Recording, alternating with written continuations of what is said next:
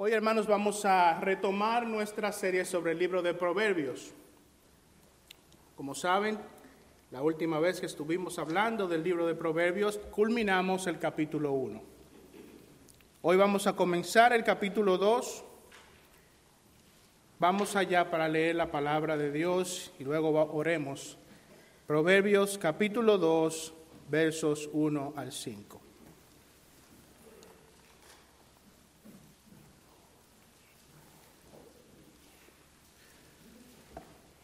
Proverbios capítulo 2, versos 1 al 5.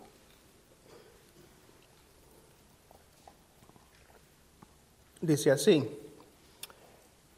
Hijo mío, si recibes mis palabras y atesoras mis mandamientos dentro de ti, da oído a la sabiduría Inclina tu corazón al entendimiento, porque si clamas a la inteligencia y alzas tu voz al entendimiento, si la buscas como a plata y la procuras como a tesoros escondidos, entonces entenderás el temor del Señor y descubrirás el conocimiento de Dios.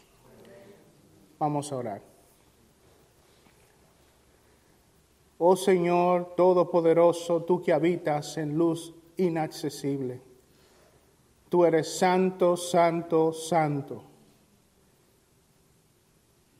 ¿Y qué hombre, pecador, en su sentido correctos podría decir que tiene la capacidad de venir a explorar tu palabra si no tiene tu espíritu? Ven, Señor, en esta mañana. Danos un espíritu de iluminación. Acompaña a tu pueblo que ha venido en obediencia a tu mandato para escucharte, a ti. Ten misericordia de nosotros. Guárdanos. Y que esta palabra, Señor, sea buena para la edificación de tu iglesia.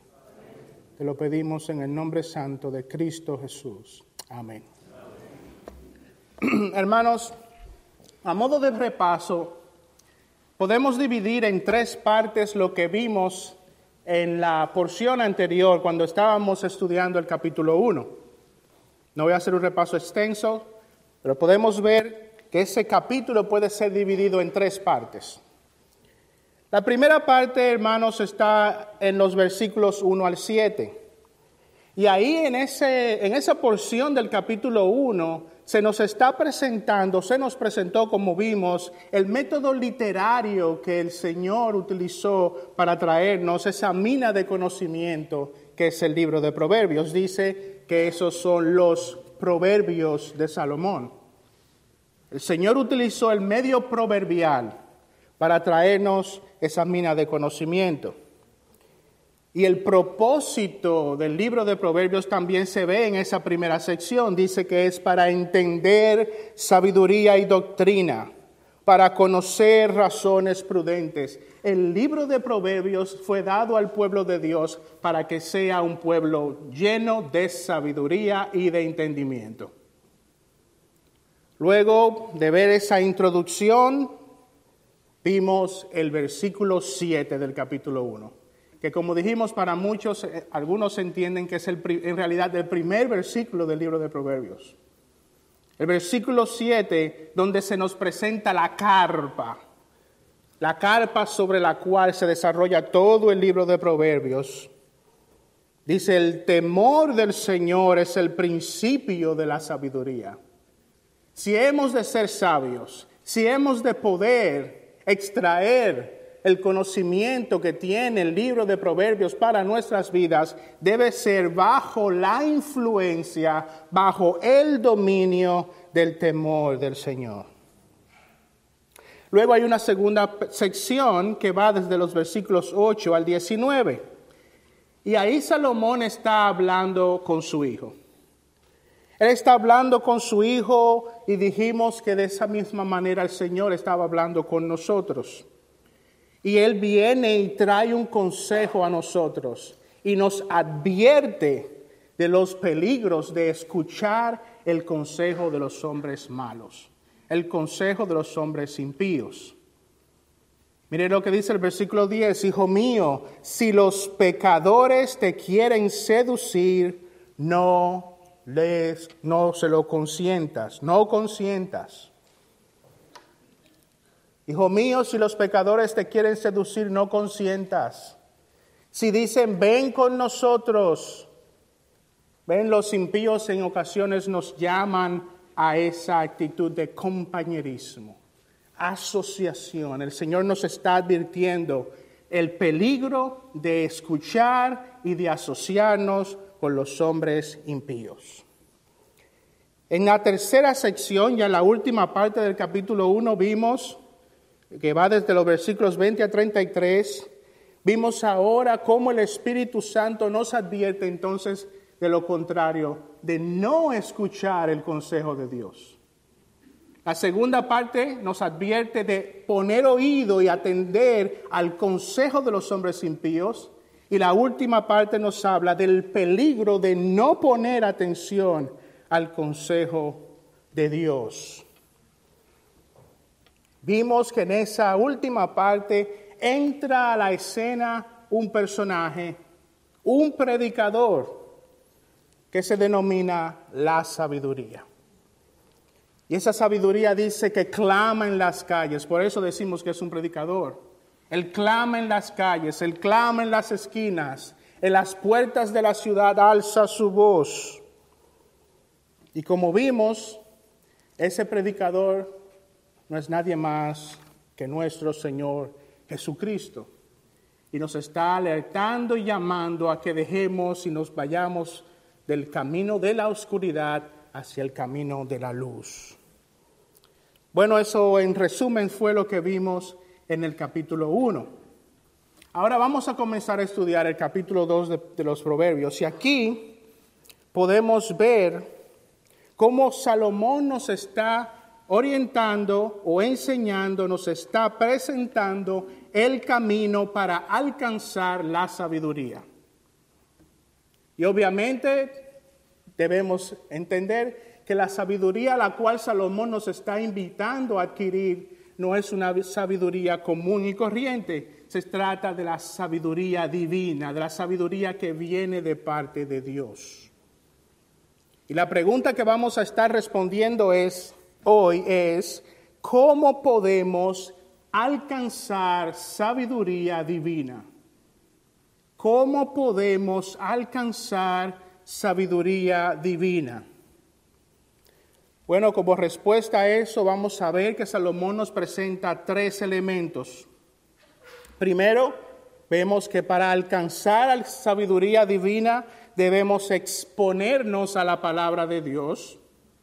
Debemos orar fervientemente por obtener esa sabiduría. Y en tercer lugar, debemos buscar insaciablemente esa sabiduría. Debemos exponernos a la palabra de Dios Debemos orar fervientemente por obtener esa sabiduría. Debemos incansablemente buscar esa sabiduría. Aunque por razones de tiempo solo vamos a ver los primeros dos puntos.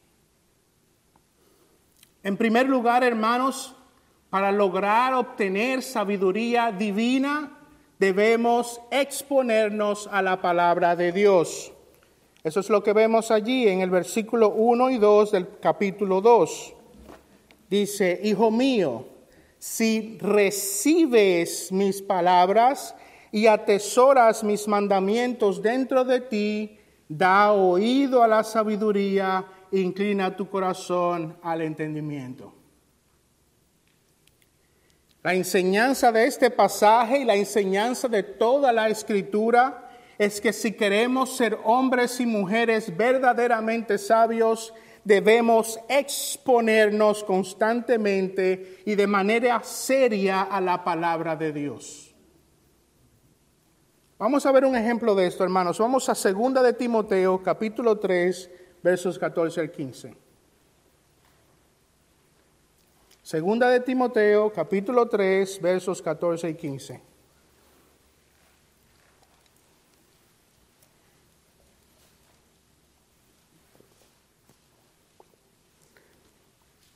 Si hemos de ser verdaderamente sabios, si hemos de absorber y extraer del libro de Proverbios y de toda la escritura, sabiduría debemos exponernos a ella. Dice 2 de Timoteo capítulo 3 versículos 14 y 15, tú sin embargo persiste en las cosas que has aprendido y de las cuales te convenciste, sabiendo de quién las has aprendido y que desde la niñez has sabido las sagradas escrituras, las cuales te pueden dar la sabiduría que lleva a la salvación mediante la fe en Cristo Jesús. En este pasaje vemos que Timoteo había sido expuesto a las escrituras desde la niñez. Desde la niñez había sido expuesto a las escrituras. ¿Y qué característica tienen las escrituras? Bueno, dice que esa escritura te pueden dar la sabiduría. No hay forma de poder ser hombres verdaderamente sabios con sabiduría divina si no nos exponemos a la sabiduría de Dios, si no nos exponemos a las escrituras. Ahora, la pregunta que debemos hacernos es, ¿qué tipo de exposición a la palabra de Dios llevará a un hombre o a una mujer a tener esta sabiduría? ¿Qué tipo de exposición es la que podrá hacer de nosotros hombres verdaderamente sabios con sabiduría divina? Bueno, en este texto de Proverbios se nos presentan tres facetas de una correcta exposición a la palabra de Dios. Existen tres facetas de una correcta exposición a la palabra de Dios. En primer lugar, debemos exponernos a la palabra de Dios con una disposición de recibirla. Debemos exponernos a la palabra de Dios con una disposición de recibirla. El pasaje, versículo 1 de Proverbios dice, Hijo mío, si recibes mis palabras, si recibes, dice, mis palabras, Existe, hermanos, una diferencia clara entre solo escuchar la palabra y el recibir la palabra. Ustedes me están escuchando. La pregunta es, ¿están recibiendo la palabra? Vamos a ver un, ejemplo de esto, de qué es recibir la palabra. Vamos a Primera de Tesalonicenses capítulo 2, versículo 13.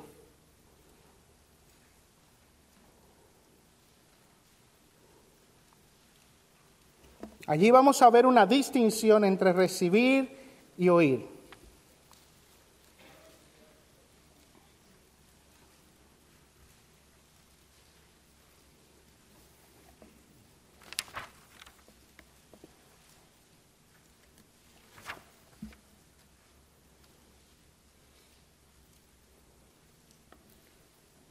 Dice 1 Tesalonicenses capítulo 2, 13, por esto también nosotros sin cesar damos gracias a Dios de que cuando recibisteis la palabra de Dios, que oíste de nosotros, la aceptasteis no como palabra de hombres, sino como lo que realmente es, la palabra de Dios, la cual también hace su obra en vosotros los que creéis. Ve, está haciendo una distinción. Él dice, ustedes recibieron la palabra que oyeron.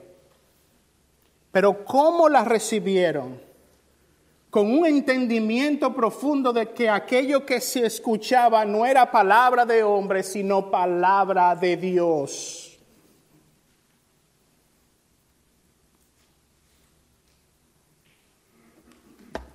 ¿Qué estás escuchando y qué viniste a escuchar en esta mañana?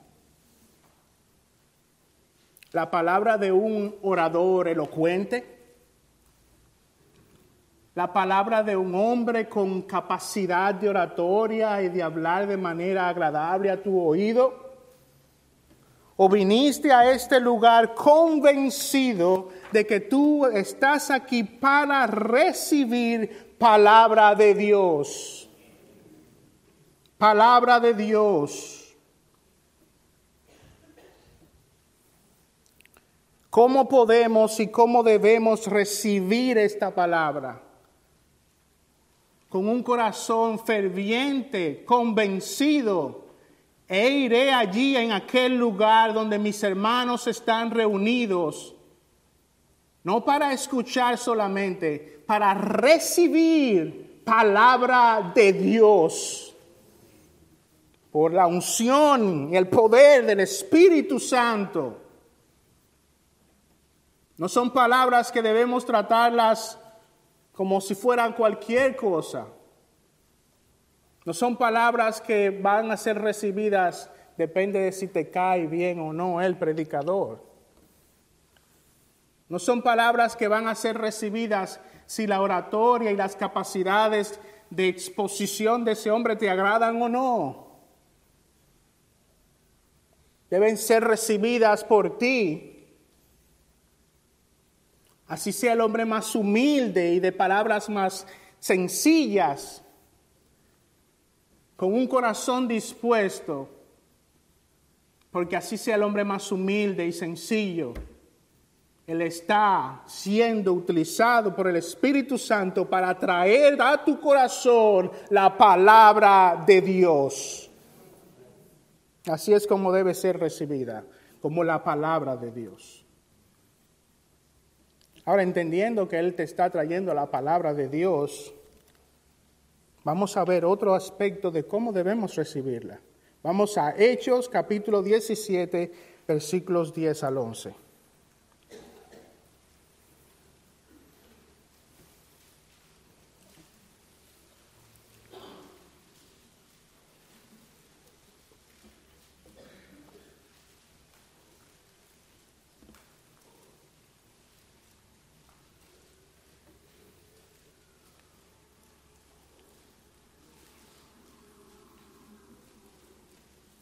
Hechos 17, versos 10 al 11, decía, dice, enseguida los hermanos enviaron de noche a Pablo y a Silas a Berea, los cuales al llegar fueron a la sinagoga de los judíos. Estos eran más nobles que los de Tesalónica, pues recibieron la palabra con toda solicitud escudriñando diariamente las escrituras para ver si estas cosas eran así. El pasaje dice que los de Berea recibieron la palabra. Ahora, ¿cómo recibieron la palabra? Dice que recibieron la palabra con toda solicitud. La palabra de Dios es recibida con toda solicitud. La palabra griega traducida como solicitud tiene la connotación de tener celo o entusiasmo. Esto implica que nuestras emociones están dispuestas en recibir la palabra de Dios. Hermanos, y debemos preguntarnos, ¿venimos a la iglesia convencidos de que vendremos a escuchar la palabra de Dios? Y si es así, venimos con solicitud, con entusiasmo. ¿Cómo viniste esta mañana a escuchar la palabra de Dios? Ay, tengo que ir a la iglesia, al culto de la nueva quisiera quedarme aquí durmiendo un par No, con entusiasmo. El Señor ha prometido que donde hay dos o tres reunidos en su nombre, ahí estaría Él. Y Él traería su palabra. Y convencidos de esa realidad, ¿Cómo te levantas en la mañana para venir a la casa del Señor? Debe ser con solicitud, con entusiasmo. Sabes, esta iglesia, a diferencia de muchas otras, carece de algo. Carece de entretenimiento. Carece de esas actividades. Estoy usando la palabra carece irónicamente.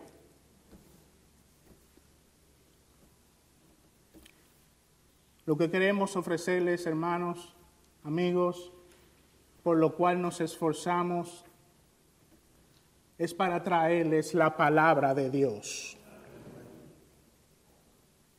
Vienes a la iglesia con solicitud, con entusiasmo, si has de obtener verdadera sabiduría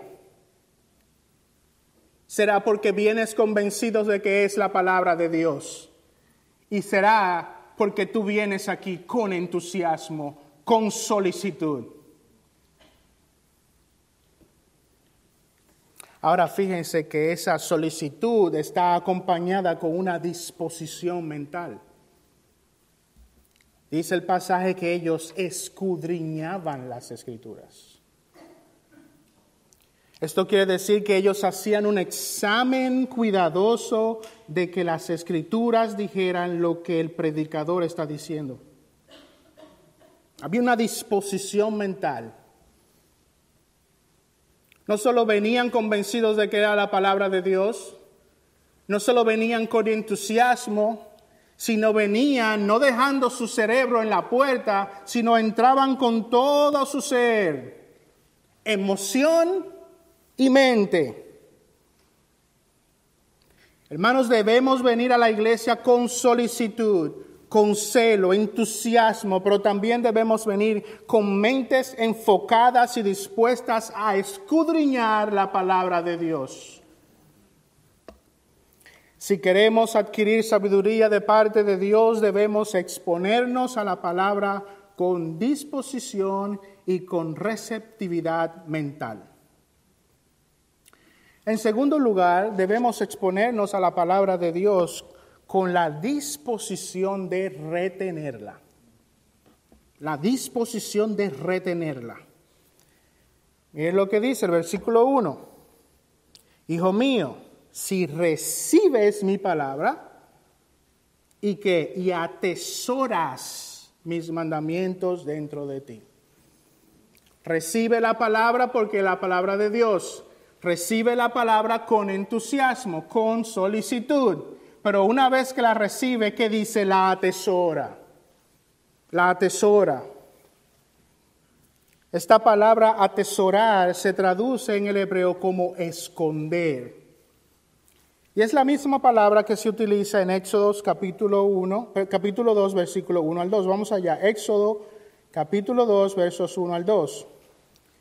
Y aquí se está describiendo, como muchos de ustedes saben, la historia cuando Faraón, por temor al crecimiento del pueblo de Israel, manda a matar a todos los niños varones.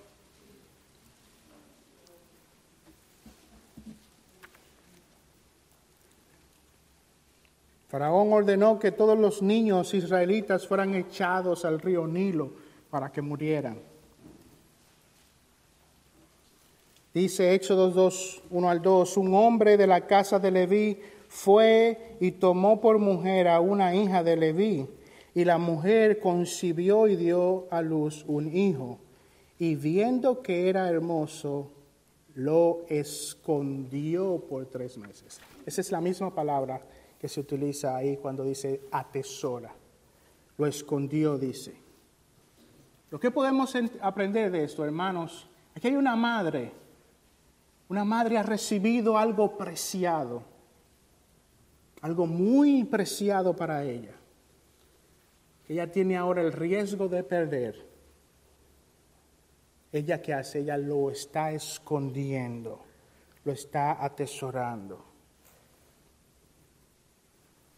Esa misma palabra, atesora, se usa en Salmo 119, versículo 11, dice, en mi corazón he atesorado tu palabra para no pecar contra ti.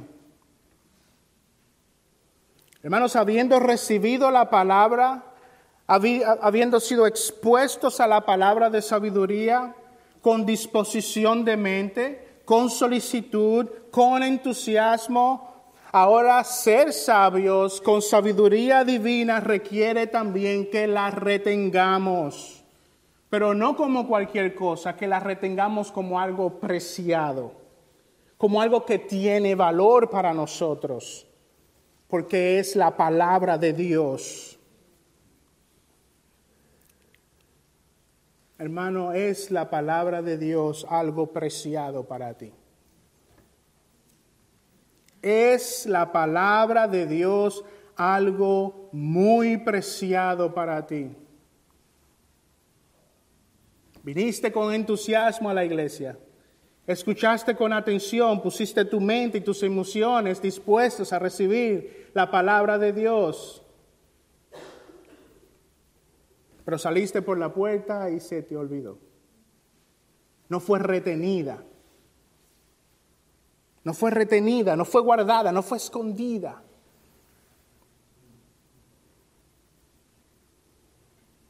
¿Con qué facilidad permitimos que rápidamente vengan a nuestras mentes otras cosas, otras preocupaciones que vienen y nos roban la palabra de nuestras mentes. Es como esa palabra, la parábola del sembrador. Dice que esa semilla que fue sembrada vinieron los espinos y ahogaron la palabra.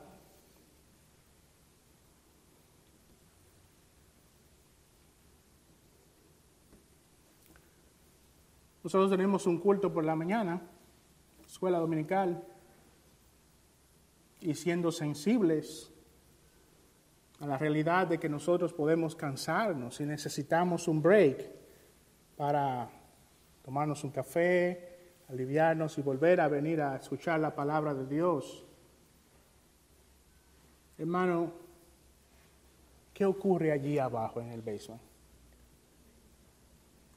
¿Qué ocurre allá abajo? Después de haberse expuesto la palabra, ¿de qué se tratan tus conversaciones allí abajo? ¿A qué le pones atención? ¿Acaso estás permitiendo que los espinos crezcan y ahoguen la palabra? Hermanos, hoy es el día del Señor. Es un día para meditar en su palabra con especial atención. Es un momento en el que podemos unos a otros intercambiar nuestro parecer y cómo no ha sido de bendición. Es un momento para preguntarnos qué quiso decir el pastor sobre esto. Nuestras conversaciones en ese momento de receso dicen mucho de cómo estamos atesorando la palabra de Dios. Y tú podrás decir, oh, pero es que en Norbergen son tan estrictos, ya no se puede ni hablar aquí. Esa es la tendencia del corazón. De poder querer poner eso en el corazón. De que es el problema, de que en la iglesia son tan estrictos.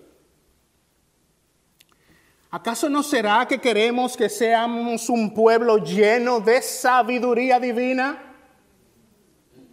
Queremos ser un pueblo lleno de sabiduría, no de sabiduría mundana, de sabiduría divina, de aquella que proviene de Dios. Entonces hay que retener la palabra. No es que somos estrictos, es que queremos tener un pueblo lleno de sabiduría. La palabra debe de ser recibida, debe de ser retenida.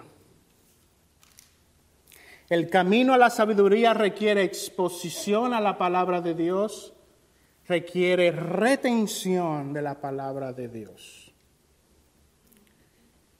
En tercer lugar, debemos exponernos a la palabra de Dios por motivos correctos.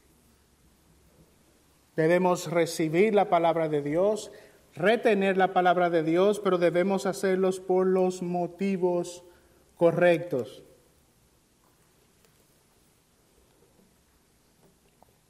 ¿Por qué razón estamos recibiendo y guardando o atesorando la palabra de Dios? Bueno, el pasaje dice que lo hacemos para obtener dos cosas. El versículo 2 dice, da oído a la sabiduría, inclina tu corazón al entendimiento. Para eso la recibimos, para eso la atesoramos, porque queremos ser un pueblo con sabiduría, con entendimiento. Ahora, hermano, amigo, Dios no pretende convertirnos solo en intelectuales religiosos. Dios no quiere que su pueblo esté lleno de hombres impresionantes, de estudiantes impresionantes de la Biblia, para que podamos impresionar a otros. Los motivos correctos para la exposición y la retención de la palabra de Dios es el convertirnos en hombres y mujeres que viven para agradar a Dios y para obedecer a Dios. No, no es para que cuando digas, sí, yo soy miembro de la iglesia de Norbergen, uh, tú tienes que ser un doctor no. Es para poder ser otorgados de esa sabiduría divina, para poder agradar y obedecer a Dios. Vamos a ver esto, hermanos. Vamos a Salmo 111, versículo 10. Salmo 111, versículo 10.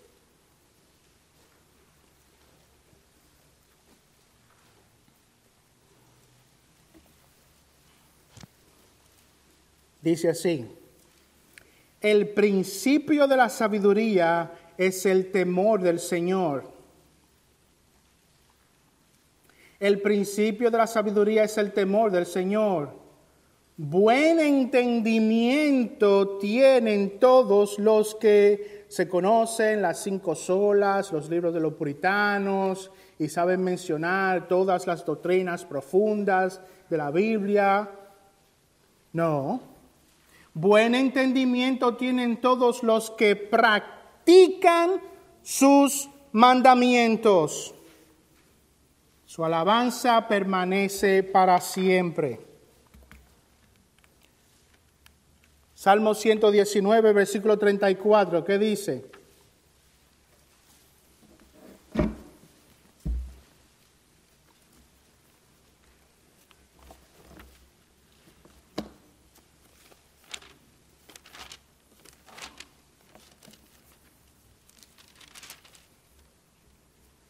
Salmo 119, versículo 34. Dame entendimiento. Vamos a comenzar el versículo 33. Enséñame, oh Señor, el camino de tus estatutos y los guardaré hasta el fin. Dame entendimiento para que guarde tu ley y la cumpla de todo corazón. Dame entendimiento. Recibimos la palabra, retenemos la, la, palabra. ¿Para qué?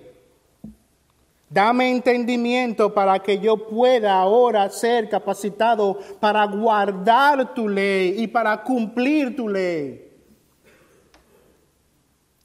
Hermanos, si queremos tener conocimiento y sabiduría, debemos tener la intención de todo corazón de recibirla, retenerla, pero también de practicarla.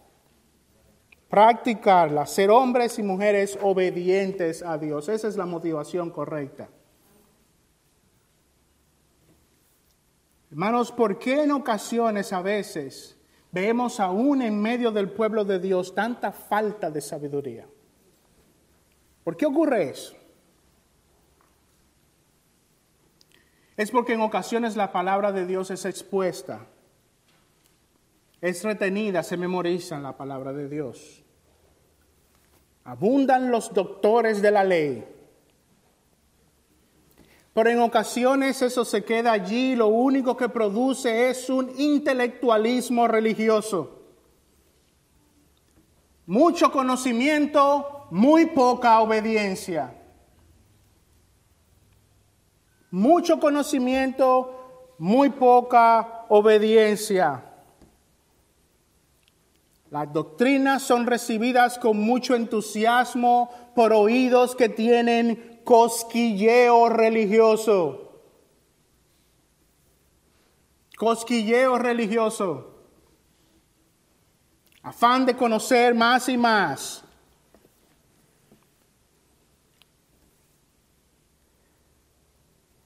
Mano, cuando el predicador se pone de pie para abrir las escrituras, ¿qué es lo que realmente tú estás buscando? ¿Estás buscando que la palabra se exponga para tú venir a satisfacer el comezón de oído? ¿O lo estás haciendo porque realmente tú quieres conocer la ley de Dios? Porque tú quieres retener la palabra de Dios, introducirla en tu corazón por el el favor y el poder del Espíritu Santo para poder no venir a ser un recitador de las últimas tendencias del mundo cristiano, sino para ser verdaderamente un hombre obediente a Dios. Obediente a Dios. Amigo, ¿quieres ser verdaderamente sabio? ¿Quieres tener sabiduría divina? Recibe la palabra, retén la palabra, obedece la palabra.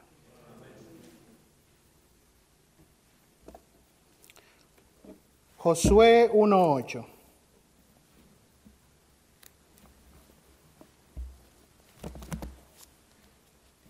Josué 1.8.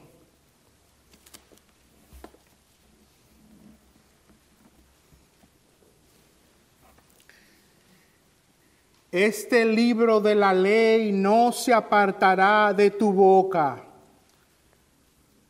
sino que meditarás en él día y noche.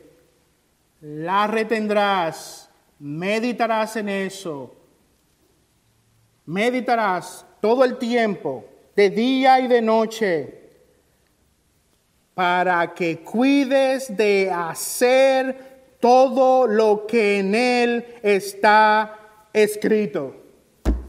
A ser un hombre y una mujer obedientes a Dios. Recibe la palabra, retén la palabra, obedece la palabra.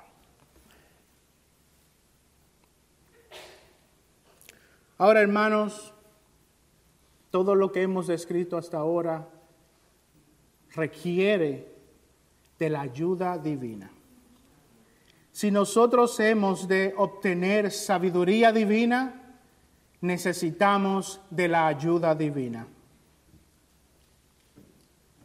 No solo debemos recibir, retener y obedecer la palabra, pero también tenemos que venir con un ferviente espíritu de oración al Señor para poder ser hombres y mujeres con sabiduría. El versículo 3 de Proverbios 2 dice, 2 capítulo 1 dice, porque si clamas a la inteligencia y alzas tu voz al entendimiento, Clama, alza tu voz.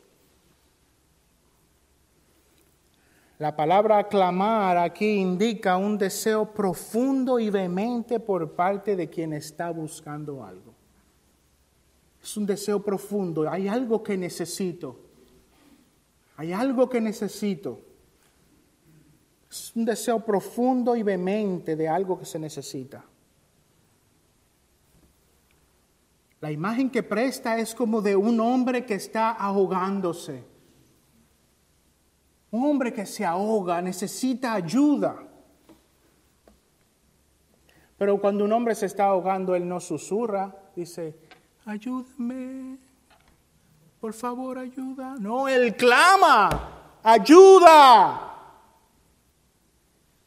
ayuda. Es como ese mendigo que, que clama y dice, Hijo de David, ten misericordia de mí. ¿Es eso lo que quiere expresar esta palabra? Es un grito de ayuda. Señor, tu pueblo necesita sabiduría divina. Necesita que cuando vengamos aquí a escuchar la palabra, a retener la palabra y a obedecer la palabra, todo eso requiere de tu ayuda divina. Todo lo podemos en Cristo que nos fortalece. Nada podemos hacer sin Cristo. Nada podemos hacer sin Cristo. Necesitamos tener un espíritu de oración, de búsqueda de la ayuda divina para poder poner en práctica esas cosas. Para tener verdadera sabiduría divina es indispensable tener una vida de ferviente oración. Miren lo que dice Charles Bridget en su comentario a los Proverbios. La sabiduría terrenal se gana con el estudio. La sabiduría terrenal, la sabiduría del mundo se gana con estudio, la sabiduría celestial con la oración. El estudio solo puede formar a un erudito bíblico. La oración pone el corazón bajo una tutela celestial y por lo tanto forma al cristiano tanto sabio como espiritual. Tenemos que ponernos bajo la tutela celestial y para hacer eso necesitamos tener vidas de ferviente oración. Debemos, hermanos, orar, rogar por sabiduría. Santiago 1.5 dice, pero si alguno de vosotros se ve falto de sabiduría, que la pida a Dios, que la pida a Dios, el cual da a todos abundantemente y sin reproche, y le será dada. Pidan sabiduría, pidamos por sabiduría a Dios. Y Él en su misericordia hará de nosotros un pueblo verdaderamente sabio. Debemos gritar por sabiduría. Hermano, te pregunto, ¿quieres tener sabiduría divina? ¿Quieres tener sabiduría divina?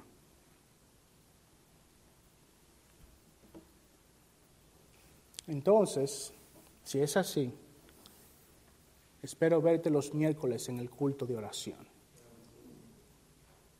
Espero verte los miércoles en el culto de oración. El descuido del pueblo de Dios a la vida y el culto de oración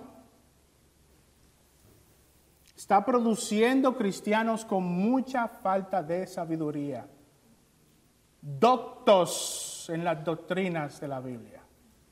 Se las memorizan así así se la saben. Las cinco solas, el tulip, el decto, infralazaria, supralazaria y todas las doctrinas de la Biblia se las saben así. Pero cuando llega el momento de poner en práctica lo que dice la palabra de Dios, ahí se da cuenta uno de la falta de sabiduría divina. Y por eso sufre el pueblo de Dios, por falta de conocimiento.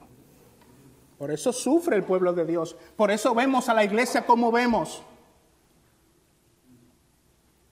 Por eso la vemos constantemente apostando a que parecernos más al mundo producirá algo bueno. Porque las iglesias están llenas. Llenas. Cuando se aplica un método mercadológico, cuando se aplican las estrategias de este mundo, la iglesia está llena. Pero no de sabiduría divina, no de sabiduría que proviene de Dios.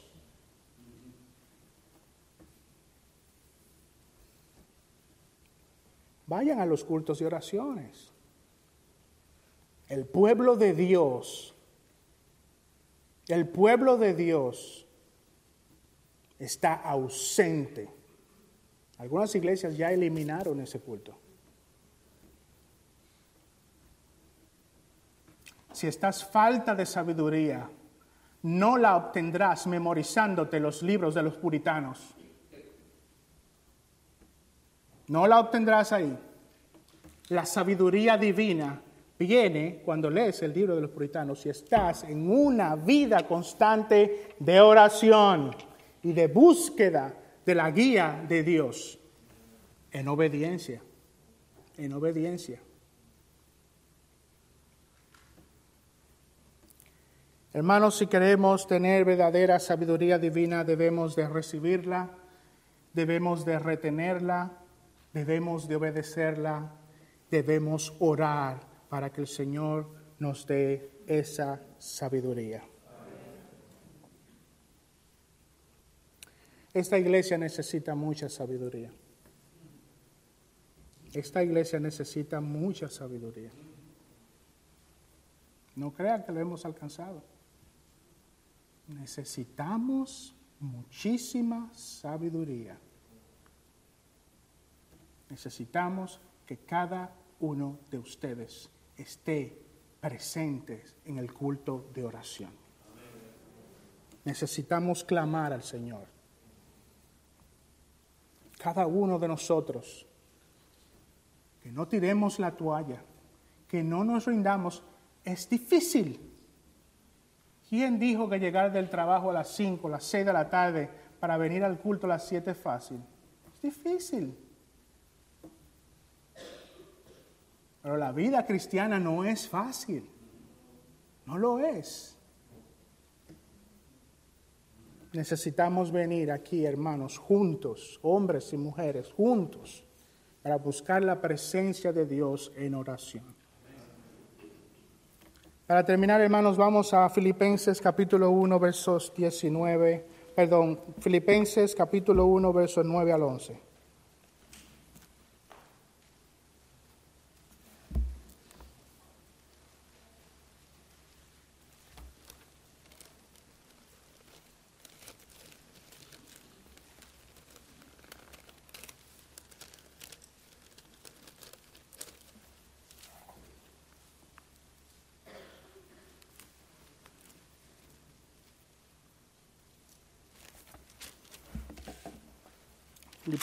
Capítulo 1.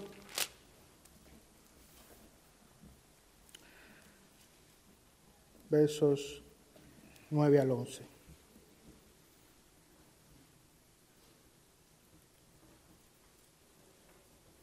Debemos orar al Señor por sabiduría. Dice así, y esto pido en oración esto pido en oración, que vuestro amor abunde más y más en conocimiento verdadero y en todo discernimiento. Yo ruego en oración, pido en oración, Que nuestro amor abunde más y más en conocimiento verdadero y en todo discernimiento. Pero esa sabiduría y ese discernimiento y ese conocimiento no es para que nos llenemos de doctrinas, no es para que seamos unos doctos en la ley, no. Tiene un propósito. Mira el versículo 10. A fin de que escojáis lo mejor, para que seáis puros e irreprensibles para el día de Cristo, llenos del fruto de justicia que es por medio de Jesucristo.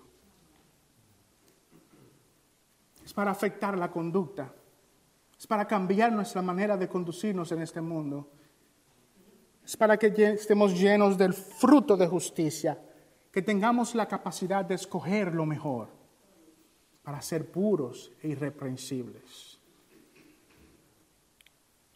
Pero como todas las cosas que hacemos los cristianos, no es para nuestro beneficio personal.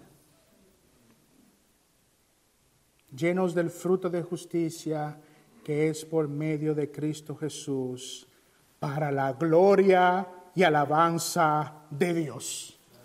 Esa es la meta de nosotros, hermanos. Un pueblo lleno de sabiduría, sabiduría divina, para que en todo lo que hacemos, todo lo que hacemos en este mundo, redunde para la alabanza, para la gloria de Dios.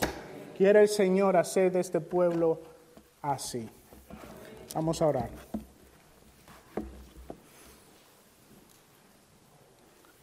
Oh Padre Celestial, te damos gracias, Señor, por tu misericordia. Señor, la Iglesia Bautista Reformada de Nordbergen necesita de sabiduría divina. Ayúdanos, oh Padre Celestial, a que este pueblo, comenzando conmigo, Señor, vengamos con corazones dispuestos a escuchar, recibir, retener, obedecer tu palabra. Y que seamos, Señor, cada vez más un pueblo dedicado a la oración. Haz estas cosas reales en medio de tu iglesia y en medio, Señor, de todas las iglesias que te sirven fielmente, donde quiera que se encuentren. Mira a nuestros hermanos. Oh Padre, te necesitamos. Sin ti nada podemos hacer.